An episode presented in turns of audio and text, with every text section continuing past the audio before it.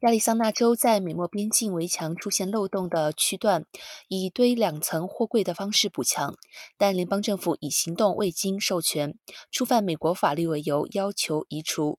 对于如何防止非法入境问题，这起事件是拜登政府与边境地区共和党执政州立场不一致的最新阵例。美国垦务局上周致函亚利桑那州，指出不得已继续在美墨边境堆积货柜。信中指出，对于美墨边境围墙出现漏洞，联邦政府已经完成两项工程发包，另外有两项承包案尚未决定，禁止以堆砌货柜，用以避免与包案之间发生冲突。